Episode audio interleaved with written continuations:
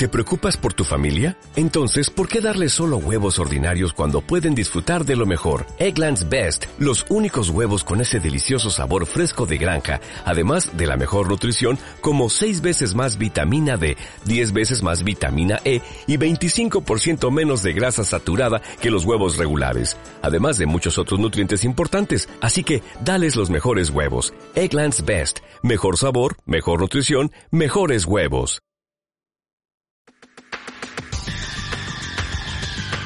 El análisis del día con visión global.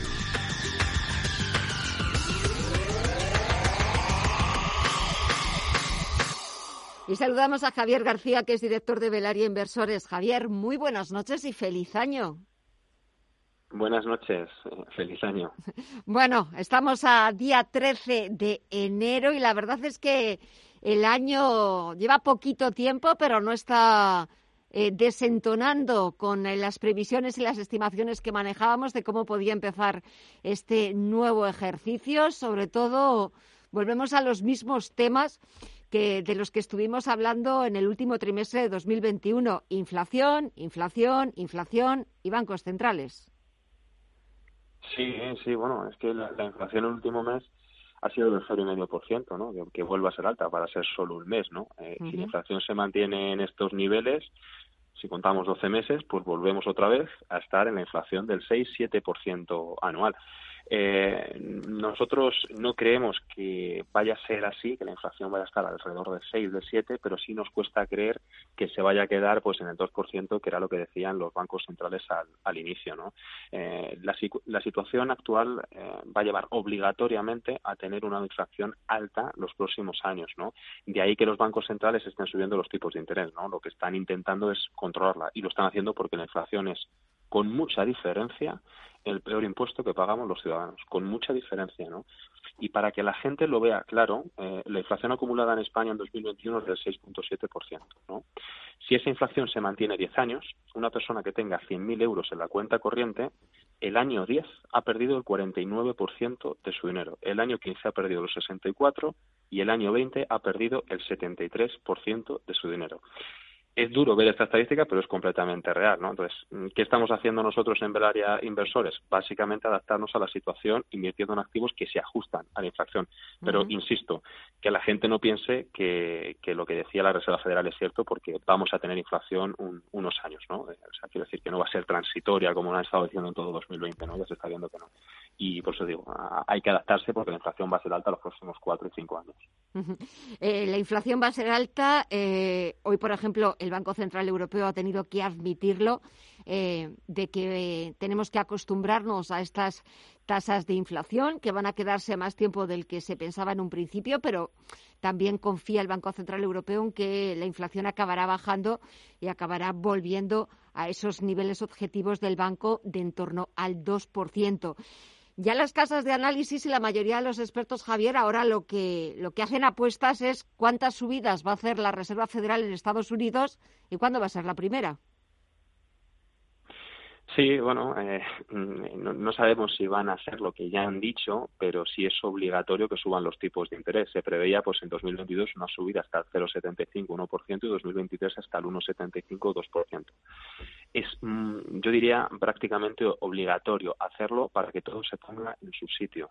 Eh, ¿Por qué? Porque la inflación está completamente desmesurada. Hay que tener en cuenta que hace año y medio nos decían que iba a ser del 2% y ha cerrado con el 6 y pico, o sea, se han equivocado de calle, ¿no? Y si esto sigue así, generan lógicamente un problema. ¿Cómo se resuelve? Subiendo tipos de interés y dejando de inyectar eh, tanto dinero, ¿no? ¿Cuál es el problema? Que la subida de los tipos de interés, teniendo en cuenta que pues eso, en Estados Unidos tenemos la, deuda que teníamos en la Segunda Guerra Mundial y, las empresas están altamente endeudadas, ¿no? Por todo, por el parón económico que hubo en 2020, pues lógicamente subir los tipos de interés significa que muchas empresas van a tener que reducir su beneficio neto para pagar intereses. Y si una empresa vale 10 y ganaba 1, significa que está a 10 veces beneficios.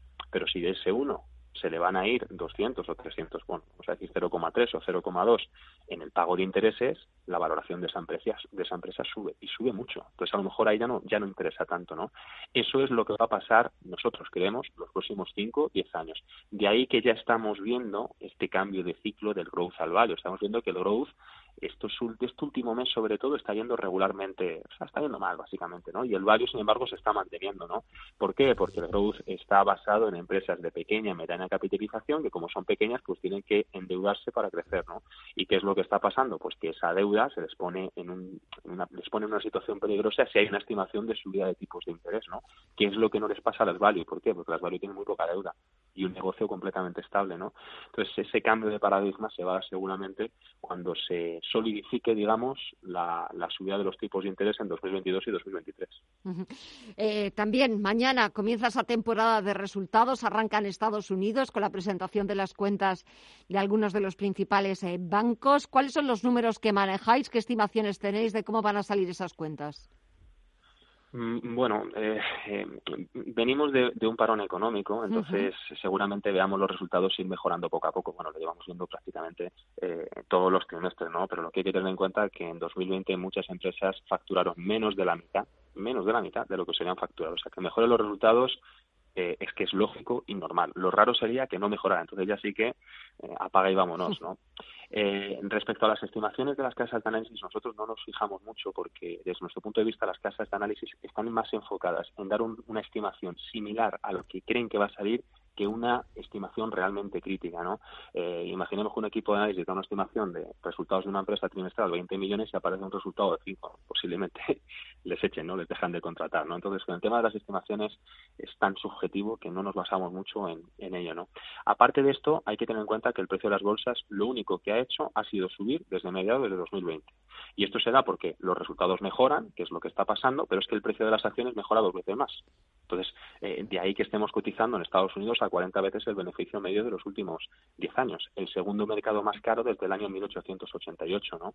Entonces, eh, nosotros no estamos teniendo en cuenta los, los resultados a corto plazo, sino el precio que estamos pagando actualmente unido a la situación económica. Es que pagar 40 veces el beneficio medio de los últimos 10 años con la posibilidad de tres subidas de tipos en 2022 y otras tres subidas en 2023 hasta el 2%, pues la verdad que no nos hace no nos hace mucha gracia. Además creemos que la subida de los tipos de, interés es el detonante que va a hacer que las bolsas pues eh, se relajen, se paren un tiempo, ¿no? Además, como decía, de, que va a provocar un cambio cíclico del growth al value en los próximos años. Por eso lo que siempre decimos es que la situación no es tan bonita como se pintan las bolsas, ¿no? Que, eh, que todo sube. La inflación que tenemos en España, en Estados Unidos, es muy alta, en Europa, en Estados Unidos, y gran parte de las empresas están endeudadas, ¿no? Y eso quiere decir que si suben los tipos, que lo harán, va a haber que pagar muchos intereses sobre los próximos años, que se va a restar del beneficio neto de las compañías. Y si las compañías ganan menos dinero, lógicamente la valoración debe de bajar.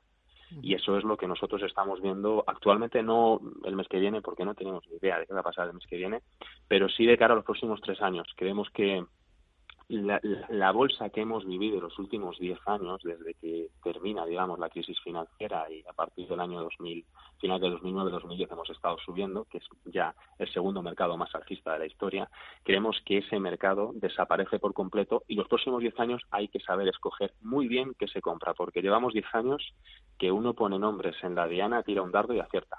Mm. Pero los próximos 10 años va a cambiar, porque la subida de los tipos y un poco cómo ha ido evolucionando el mercado, pues ha, llevado, bueno, la, bajada de los tipos de interés y la inyección de dinero nuevo ha llevado a que muchas empresas suban básicamente por, por, la situación económica, ¿no? Pero eso va a cambiar y se va a poner en una situación más difícil, lógicamente, por, la aparición de la inflación, que era lo que nosotros decíamos en 2020. Con la impresión de dinero nuevo y lo que está pasando, se va a generar inflación. Y si se genera inflación, en algún momento los bancos centrales van a estar obligados por completo a subir los tipos de interés. Es lo que está pasando después de la subida de tipos. Lo que hay es un reajuste de valoración, que es lo que creemos que va a ocurrir pues de cara a los próximos eh, tres, cinco años. Y ahí, bueno, pues saldrán oportunidades, habrá cosas que vender, cosas que comprar, pero lo que está claro es que va a haber que moverse y que las rentabilidades pasadas que hemos tenido, pues nosotros, desde nuestro punto de vista, creemos que no las vamos a tener los próximos diez años. Pues me quedo con ese completísimo análisis. Muchísimas gracias, Javier García, director de Velaria Inversores. Vamos a ir viendo qué es lo que va pasando en los próximos días, porque me temo que ni tú ni yo tenemos esa bola de cristal para poder predecir el futuro.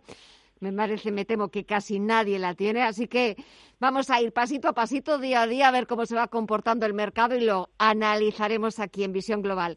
Javier, muchísimas gracias, que pases un buen fin de semana y hasta pronto. Un fuerte abrazo. Un fuerte abrazo, muchísimas gracias. Buenas noches.